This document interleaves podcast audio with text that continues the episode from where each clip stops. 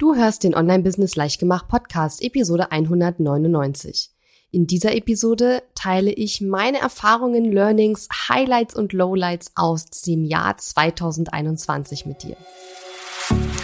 Herzlich willkommen zu Online-Business Leichtgemacht. Mein Name ist Katharina Lewald. Ich bin die Gründerin von Launch Magie und in dieser Show zeige ich dir, wie du dir ein erfolgreiches Online-Business mit Online-Kursen aufbaust. Du möchtest digitale Produkte erstellen, launchen und verkaufen?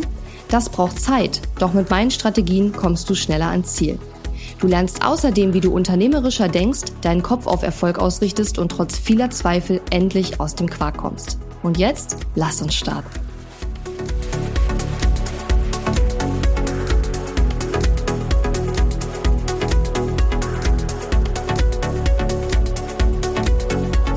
Hallo und schön, dass du mir heute zuhörst. Ich bin deine Gastgeberin Katharina Lewald. Normalerweise gehören Jahresrückblick-Episoden zu den Episoden, ja, die mir am meisten Spaß machen. Doch in diesem Jahr habe ich lange überlegt, ob ich eine machen möchte. Denn um ganz ehrlich zu sein, wenn ich es mir aussuchen dürfte, würde ich das Jahr 2021 nicht nochmal durchmachen wollen. Zumindest aus der Business-Perspektive heraus. Trotzdem habe ich mich entschieden, diese Episode zu machen. Zum einen, weil es ja schon irgendwie Tradition ist, oder? Und ich mache so eine Episode eigentlich jedes Jahr. Aber zum anderen, weil ich wirklich transparent mit dir sein und dir aufzeigen möchte, dass nicht immer alles läuft wie geplant und dass das auch okay ist. Natürlich gab es auch viele positive Aspekte in diesem Jahr. Und ich bin absolut überzeugt, ich weiß, dass ich in diesem Jahr extrem viel gelernt habe, das mir langfristig helfen wird. Und übrigens teile ich nur einen Bruchteil von, davon mit dir in dieser Episode, weil das ist einfach viel zu viel, um das alles in einer Podcast-Episode zu erzählen. Dennoch war 2021 für mich in vielerlei Hinsicht einfach unheimlich anstrengend und hat mich extrem viel Energie und Nerven gekostet. Ja, wenn es ein Wort oder ein Motto gäbe, das ich dem Jahr 2021 bei mir so im Nachhinein geben wollte, dann wäre es auf und ab. Denn das gesamte Jahr war ein einziges Auf und Ab. Beim Umsatz, mit dem Team und auch mit meiner persönlichen Entwicklung. Und genau dieses krasse Auf und Ab ist wahrscheinlich auch der Grund, warum das Jahr für mich so unfassbar anstrengend war. Und klar, ein gewisses Auf und Ab ist total normal. Es gibt Höhen, es gibt Tiefen und das ist auch okay und das war ja auch in anderen Jahren schon so.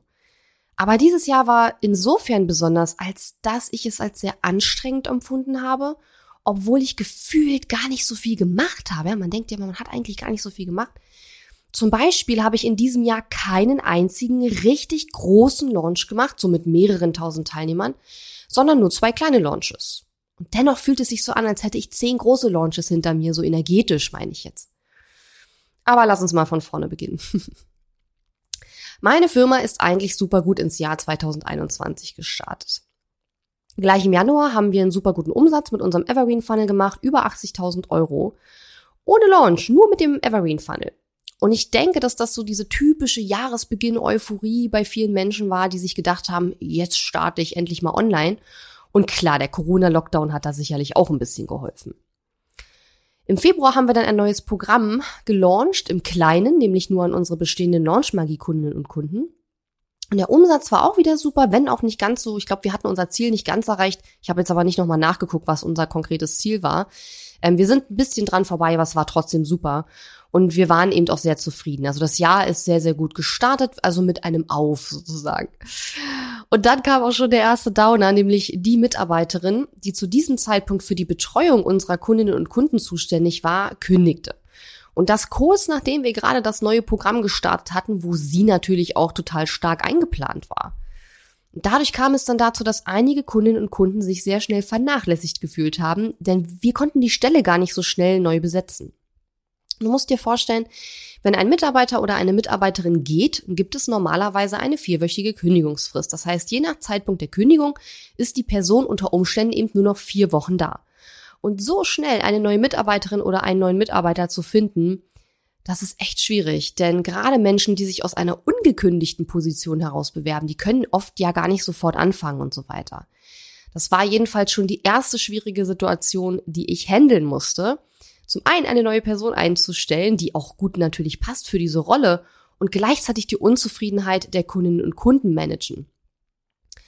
Jetzt, da ich mit etwas Abstand auf die Situation blicken kann, ist mir total klar, dass die Kündigung der Mitarbeiterin und die damit verbundene Lücke in der Kundenbetreuung zu den Beschwerden der Kundinnen und Kunden geführt hat.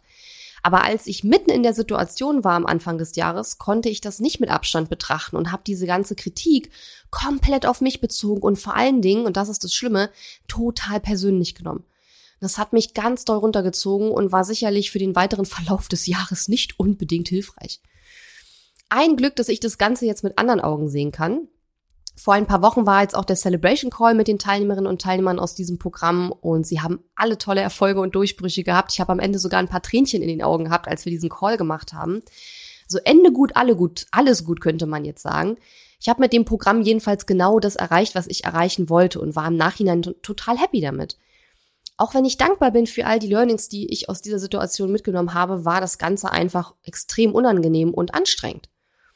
An der Stelle noch ein kleiner Einwurf. Ich hoffe, du denkst jetzt nicht, oh mein Gott, bei Katharina Lewald kaufe ich lieber nichts, die kümmert sich nicht um ihre Kunden.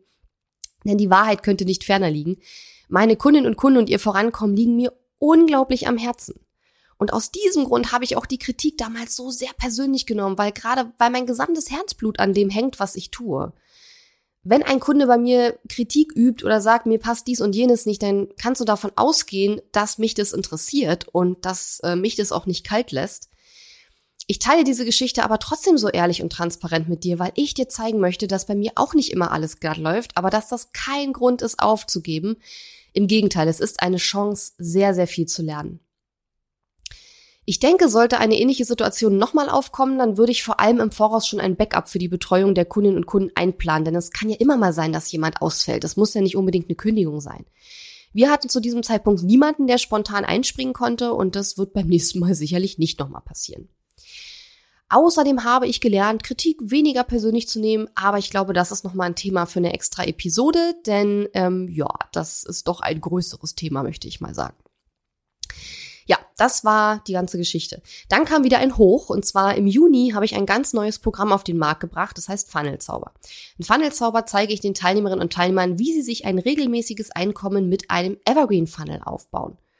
Das war das erste Mal, dass ich ein Programm mit fünfstelligen Invest angeboten habe. Also mein Einzelcoaching war vorher schon ein fünfstelliges Invest, aber das war jetzt das erste Mal, dass es eine Art äh, Gruppenprogramm war mit einem fünfstelligen Invest. Und ich konnte direkt sechs Kundinnen und Kunden dafür gewinnen und war mit dem Ergebnis mega, mega happy. Spannenderweise ging aber der Umsatz mit unserem eigenen Evergreen Funnel im Juni dann zurück. Das ist der Funnel, mit dem wir Launchmagie verkaufen. Das hatte vermutlich mehrere Gründe.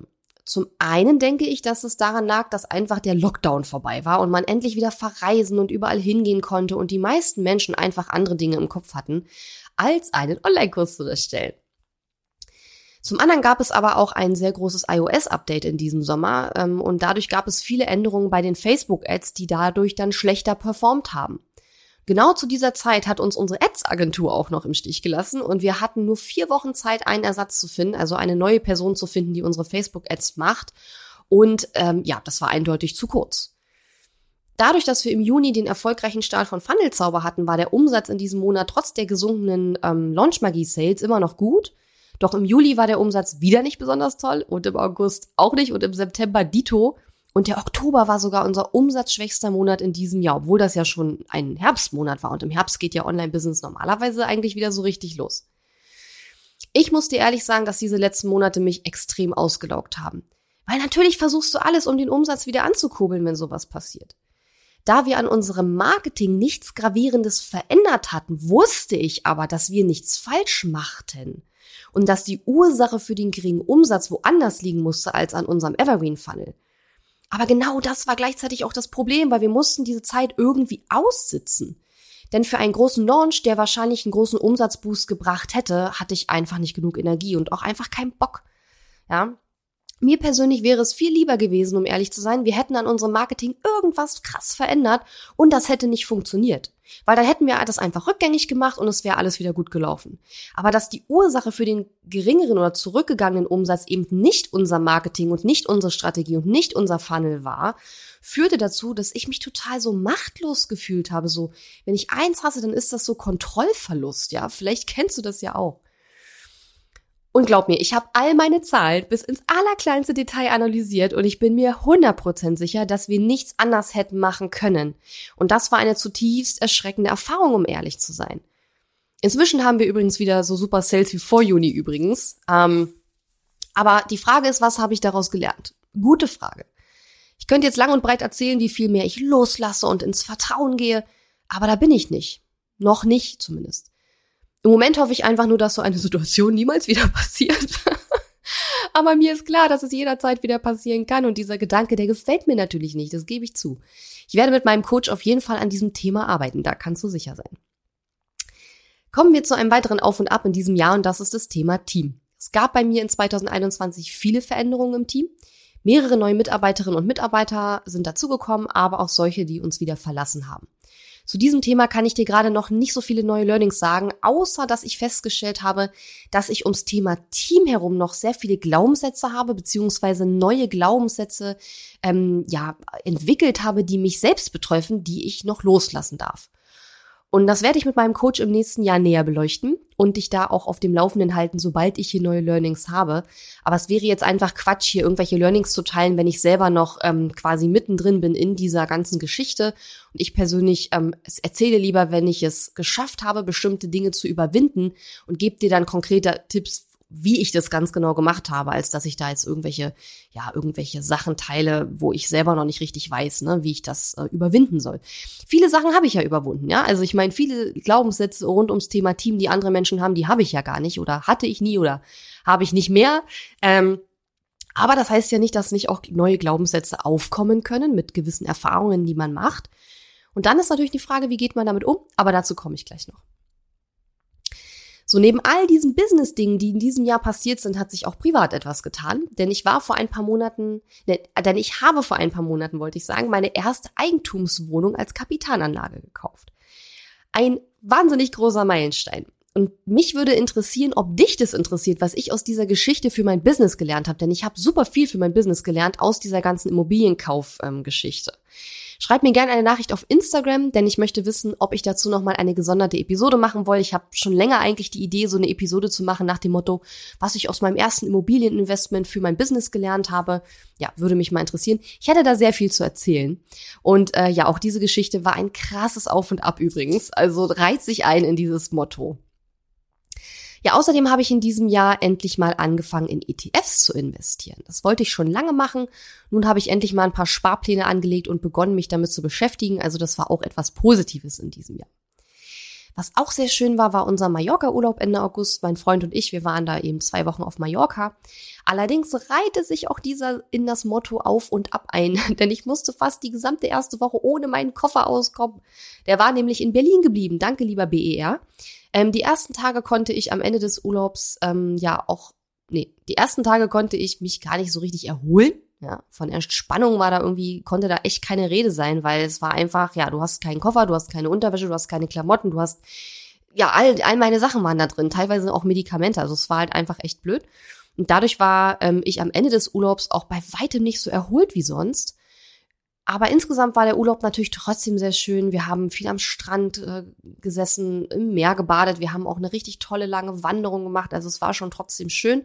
Aber ich habe danach eben doch gemerkt, es war anders. Ja, weil mir einfach dieser Koffer gefehlt hat und ich die ersten Tage ja nur damit beschäftigt war, so die nötigsten äh, Gegenstände mir zu besorgen, die ich irgendwie brauchte, um irgendwie über die Runden zu kommen. Ich hatte keine Haarbürste, keine Zahnbürste. Ja, ich hatte ja gar nichts. Und ähm, Übrigens auch ein Learning an der Stelle, ähm, ja, man sollte immer, wenn man mit jemand anders zusammen verreist und wenn es der Partner ist, dann kann man im Koffer, dann kann ich einige von meinen Sachen in seinen Koffer packen und er kann einige von seinen Sachen in meinen Koffer packen, damit wenn einer der Koffer ab, äh, abhanden kommt, man dann wenigstens Unterwäsche und so die nötigsten Sachen irgendwie hat. Also das werden wir, glaube ich, in Zukunft auf jeden Fall machen. Man denkt ja immer, ach, das mit so einem Koffer, das passiert mir nicht, ne? Aber ja, ist auch das allererste Mal, dass mir das jetzt passiert ist. Und ähm, ja, das kann ich nur empfehlen und packt euch Medikamente und wichtige Sachen, die ihr braucht, immer ins Handgepäck. Das habe ich nämlich auch nicht gemacht. Auch ein wichtiges Learning aus dieser Geschichte. Und im Nachhinein, jetzt wo ich auch das Jahr so ein bisschen reflektiert habe, ist mir übrigens auch aufgefallen, ich habe dieses Jahr tatsächlich nur zwei Wochen wirklich Urlaub gemacht. Also der Mallorca-Urlaub war ein Urlaub, wo ich auch wirklich versucht habe abzuschalten. Da habe ich auch nicht gearbeitet, da habe ich nicht in meine Mails geguckt, da habe ich wirklich, ähm, ja, war ich weg. So. Und ich brauche das. Also ich persönlich brauche das auch, mal wirklich richtig weg zu sein. Ähm, und dann hatte ich ja Ende Oktober noch zwei Wochen Urlaub, aber das war kein richtiger Urlaub, weil da habe ich nebenbei immer wieder gearbeitet, habe dies und jenes gemacht und das war kein richtiger Urlaub, wo ich abgeschaltet habe. Von daher zwei Wochen Urlaub ist jetzt nicht besonders viel, sage ich jetzt mal. Ja, jeder Mitarbeiter, jeder Angestellte hat mehr. und ähm, ja, ich war halt einfach Anfang des Jahres so, dass ich gesagt habe, hm, man kann nicht wegfahren, aber Urlaub, wo ich nur zu Hause sitze, finde ich irgendwie blöd, weil da arbeite ich eh, ja, weil ich es einfach langweilig finde, da nur zu Hause zu hocken und naja, whatever. Jedenfalls, ähm, ja, werde ich nächstes Jahr definitiv auch mehr Auszeiten mir nehmen, denn dieses Jahr hat mir das auch gefehlt. So. Das alles sind natürlich nicht alle Dinge, die dieses Jahr passiert sind, aber es sind so die wichtigsten Punkte, die ich mit dir teilen möchte, weil sie ja einen signifikanten Beitrag zu meiner Bewertung dieses Jahres beigetragen haben. Und damit meine ich die Bewertung, ähm, ja, dass ich das Jahr 2021 ehrlich gesagt einfach mal nicht so geil fand. Und sicherlich hatte das auch was mit der Pandemie und dieser Gesamtsituation zu tun. Ja, das ist jetzt ein anderes Thema. Du weißt, was ich meine. Es geht dir bestimmt ähnlich. Zu guter Letzt möchte ich jetzt zusammengefasst noch einige Learnings mit dir teilen, die ich persönlich für mich gemacht habe. Ja, entweder neue Learnings oder auch Sachen, die ich mir wieder in Erinnerung rufen darf, weil manchmal ist es ja auch so, dass man Dinge eigentlich schon weiß, aber nochmal so neu lernt.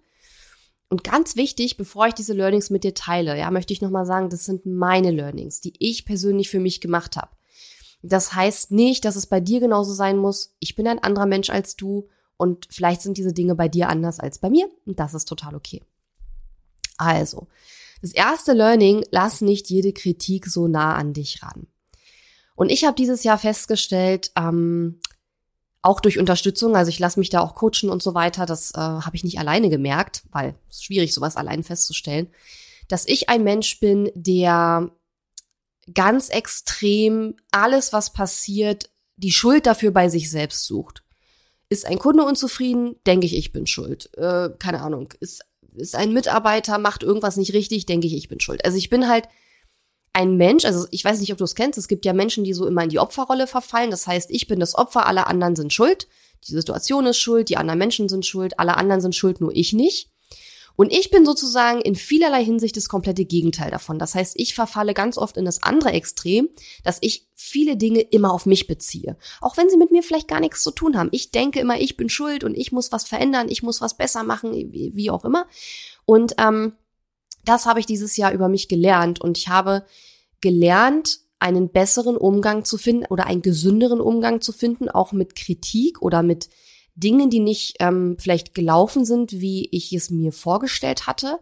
Weil in der Vergangenheit habe ich halt immer gleich alles auf mich bezogen, alles total persönlich genommen, habe mich dann richtig fertig gemacht und ja, auch mit der ersten Situation, die ich ja auch geschildert habe, die dieses Jahr passiert ist, ähm, da war das halt noch so, dass ich da sehr, sehr stark mich selber auch so gebasht habe, ne, für, für, warum läuft das nicht, warum kannst du das nicht, warum kriegst du das nicht besser hin und so weiter, du müsstest es doch besser wissen und bla, bla, bla, bla, bla. Und wie gesagt, ich finde es wichtig, einen gesunden Umgang mit Kritik zu finden. Und es ist ja weder gesund, alles komplett persönlich zu nehmen und auf sich zu beziehen, noch ist es gesund, jegliche Kritik an sich abprallen zu lassen. Das sind ja genau diese beiden Extreme.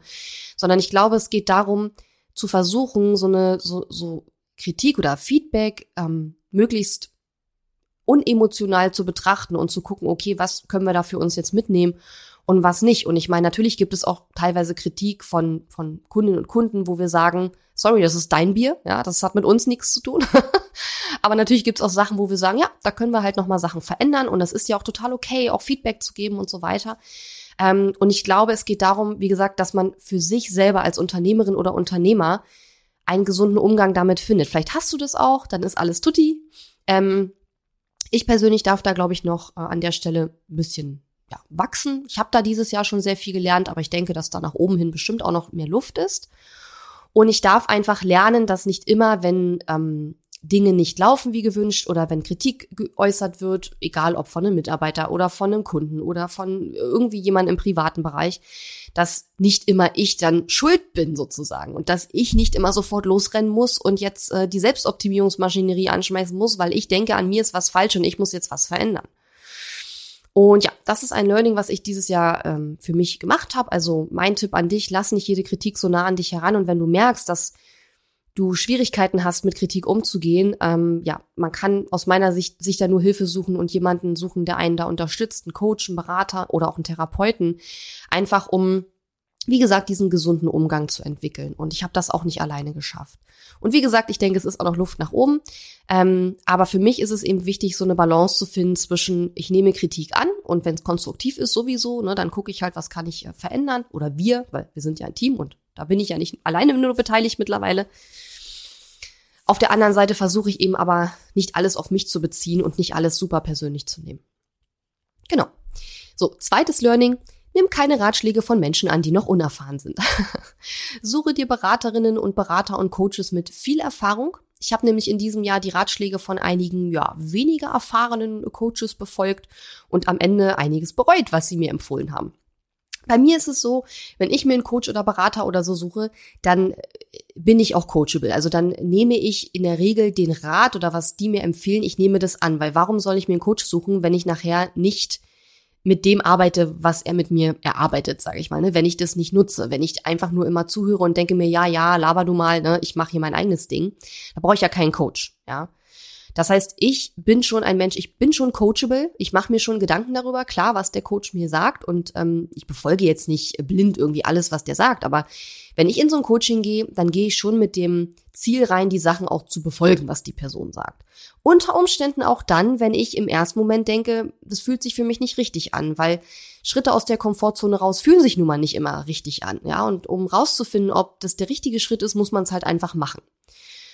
Und dieses Jahr war es einfach der Fall, dass ich mit ähm, Coaches gearbeitet habe, die selber noch unerfahren waren, sowohl im Coaching-Bereich als auch mit ihrem eigenen Businessaufbau.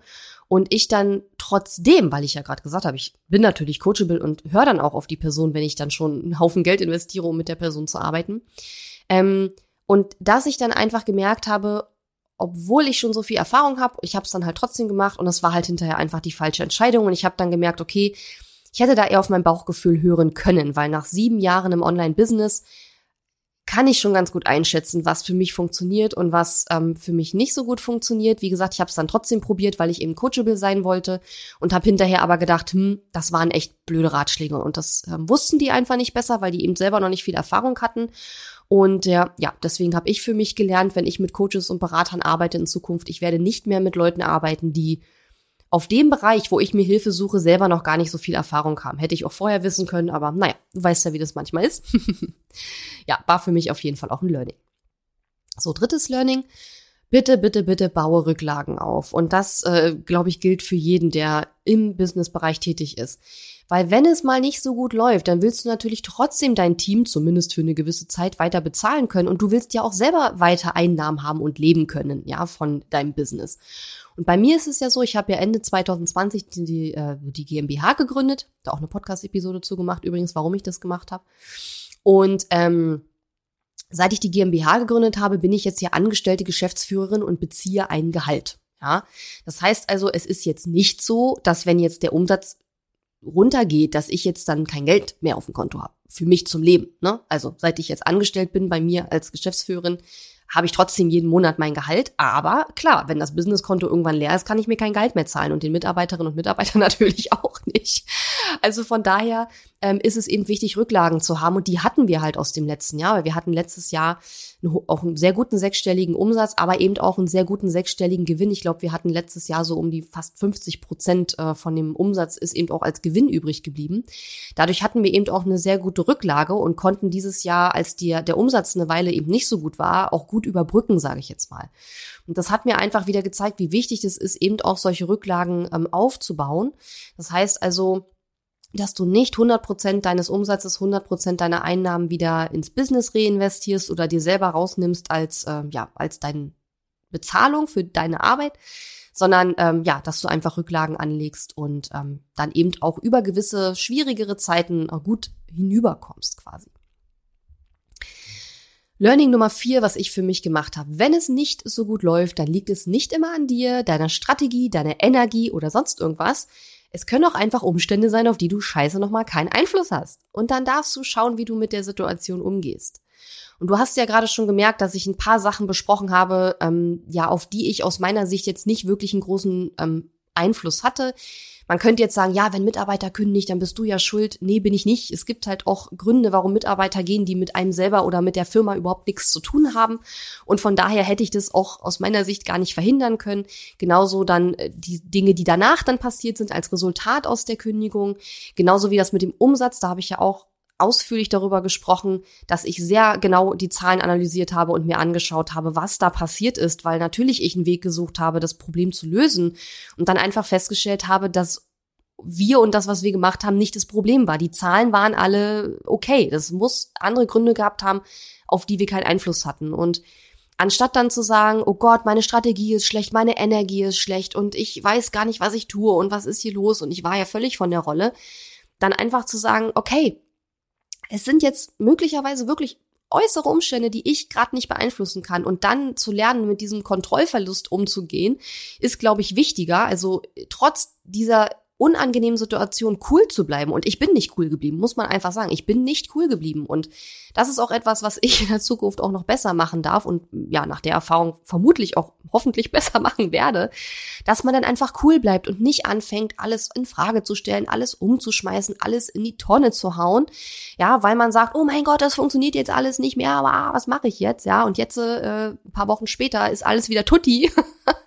und ich denke mir so, hm, was wäre passiert, wenn ich jetzt äh, bestimmte Dinge vielleicht nicht gemacht hätte oder so. Und vielleicht hätte sich auch möglicherweise der Umsatz auch schon vorher erholt, wenn ich schon vorher cooler geblieben wäre. Ja, ich weiß es nicht. Ich weiß nicht, was passiert wäre, wenn. Aber ist ja ein interessantes Gedankenexperiment. Also wenn es nicht gut läuft, dann liegt es nicht immer an dir, deiner Strategie, deiner Energie oder sonst irgendwas, was du tust. Es kann auch tatsächlich mal äußere Umstände haben, die dazu geführt haben. Ja, und dann muss man halt einfach schauen, wie man damit umgeht. So ist es halt. Fünftes Learning. Gehe neue negative Glaubenssätze sofort an und lass ihnen gar nicht erst lange Zeit einzusinken und sich in deinem Kopf breit zu machen, sozusagen. Ich habe gerade so in den letzten Monaten ähm, einige Glaubenssätze neu bekommen, leider negative.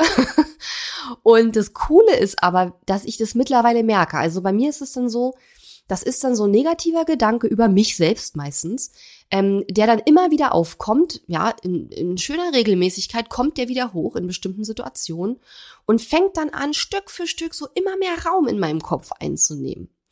Und das Coole ist, dass ich das mittlerweile zumindestens merke. Ich habe noch kein Generalrezept dafür, wie man das los wird. Das mache ich alles mit Coaching und so, also indem ich mich coachen lasse. Ich weiß nicht, ob man sowas auch ohne Coach hinkriegt, ja, keine Ahnung. Aber ähm, mittlerweile merke ich zumindestens dann schon, okay, Katharina, da ist so ein komischer, neuer, negativer Glaubenssatz, äh, der sich da gerade anfängt breit zu machen, äh, stopp, so, ja. Und dann fange ich sofort an und gucke, dass ich mit meinem Coach daran arbeite, damit das Ding sich gar nicht erst in meinem Kopf äh, ausbreitet. Weil je länger diese negativen Glaubenssätze Raum bekommen in deinem Kopf, desto schwerer wird es, die nachher auch wieder loszulassen. Ja, und deswegen ähm, aus meiner Sicht ganz wichtig, mit einem Coach arbeiten, sich da Unterstützung holen. Ich weiß nicht, ob man sowas auch alleine wegkriegt. Ich glaube, bei kleineren Glaubenssätzen geht das bestimmt auch, aber bei Dingen, die wirklich ähm, ja sich so verfestigt haben über viele Jahre auch, da ist es halt super schwer, das alleine wegzubekommen, ohne Reflexion und ohne Spiegel von einer anderen Person. So. Sechstes Learning. Vorletztes Learning. Einige sehr schlechte Erfahrungen, die ich dieses Jahr gemacht habe, haben mir gezeigt, dass ich persönlich es nicht mag, wenn Menschen, mit denen ich arbeite, gleichzeitig meine Kundinnen und Kunden sind. Also das muss ich nochmal näher erklären, weil meine Kundinnen und Kunden, mit denen arbeite ich ja auch. Was ich damit meine, ist, dass ich dieses Jahr für mich persönlich festgestellt habe, dass es für mich nicht gut ist, wenn jemand mein Kunde ist und gleichzeitig zum Beispiel mein Coach oder wenn jemand mein Kunde ist und gleichzeitig für mich irgendwelche Freelancer-Dienstleistungen erbringt oder so. Man muss dazu sagen, ich habe dieses Jahr eine sehr gute und eine sehr schlechte Erfahrung mit dieser Situation gemacht. Also es ist nicht immer gleich sozusagen, aber die schlechte Erfahrung war so schlecht, dass ich sage, ich denke, ich werde das in Zukunft nicht mehr machen. Das heißt also, Natürlich beauftrage ich super gerne meine Kundinnen und Kunden. Es sind fantastische Menschen, die richtig Ahnung haben, was sie tun und richtige Expertinnen und Experten auf ihren Gebieten sind. Aber ich würde zum Beispiel jetzt, sagen wir mal, keine Ahnung, mein Logo jetzt nicht machen lassen von einer Person, die jetzt gerade auch Kundin bei mir ist, sondern ich würde das immer trennen und würde die Person erst dann beauftragen, wenn sie nicht mehr meine Kundin ist. Ja, ich persönlich ähm, mag das, also für mich ist es wichtig, dass die Beziehung klar geregelt ist. Entweder bin ich der Coach und du der Coachie oder es ist umgekehrt oder ich bin die Auftraggeberin und du bist sozusagen die Dienstleisterin oder umgekehrt. Aber beides gleichzeitig finde ich unglaublich schwierig. Ich für mich persönlich, ich kenne genug Leute, die, für die das überhaupt gar kein Problem ist. Deswegen sage ich immer wieder, für mich habe ich gemerkt, ist es nicht so einfach wie für andere Menschen da, ähm, ja, äh, also diese Balance zu finden. Und da ich da eben dieses Jahr schlechte Erfahrungen gemacht habe, habe ich für mich jetzt so beschlossen, dass ich nur noch mit Menschen arbeiten werde, die ich beauftrage als Dienstleister, als Freelancer oder als Coach, wenn die nicht auch zur gleichen Zeit Kundinnen oder Kunden bei mir sind. Ja, ist so mein, mein Ding. Ich weiß, es funktioniert für viele total gut und wenn es für dich funktioniert, mega gut, cool. Dann, ja, keinen Grund, irgendwas zu ändern. Ich für mich persönlich habe einfach die Erfahrung gemacht, dass ich das in Zukunft nicht mehr vermischen werde, ja, weil ich habe gemerkt, ich glaube, ich selber kann das sogar ganz gut trennen, aber die anderen Leute können es oft nicht trennen. Das ist so meine Erfahrung, die ich gemacht habe, ja. Vielleicht ist es jetzt auch so ein, keine Ahnung, sehr egoistische Sichtweise, ich weiß es nicht. Ich persönlich hatte das Gefühl, dass ich es eigentlich immer ganz gut getrennt bekommen habe, aber die Gegenseite dann halt es überhaupt nicht trennen konnte und ähm, das hat dann halt echt Probleme gegeben. Und deswegen, ja, wie gesagt, würde ich, würde ich persönlich jetzt nicht mehr machen in der Zukunft und werde gucken, dass wir das eben auch, ja, vermeiden. Learning Nummer sieben, und das ist so mit so das größte und wichtigste Learning, glaube ich, auch aus diesem Jahr. Und das ist auch erst vor ein paar Wochen so richtig, glaube ich, bei mir angekommen. Ich möchte ein einfaches Business haben. Ich möchte möglichst wenig Produkte haben. Ich möchte eine möglichst einfache Marketingstrategie haben. Ich möchte nicht auf zehn Kanälen gleichzeitig präsent sein müssen. Und für 2022 habe ich mir vorgenommen, genau das umzusetzen. Ich habe in diesem Jahr, glaube ich, versucht, alles sehr viel komplizierter zu machen. Nicht mit Absicht. Also ich bin jetzt nicht am Jahresanfang hingegangen, habe gedacht, so, jetzt machen wir mal alles richtig kompliziert. Sondern ich habe dieses Jahr viele Dinge gemacht, von denen ich dachte, man muss sie machen und habe dann aber irgendwann gemerkt, ähm, muss man nicht, weil natürlich, ich bin ja immer so ein sehr, also ich bin ja ein sehr analytischer Mensch, sehr strategischer Mensch. Ich gucke mir meine Zahlen an und werte die aus.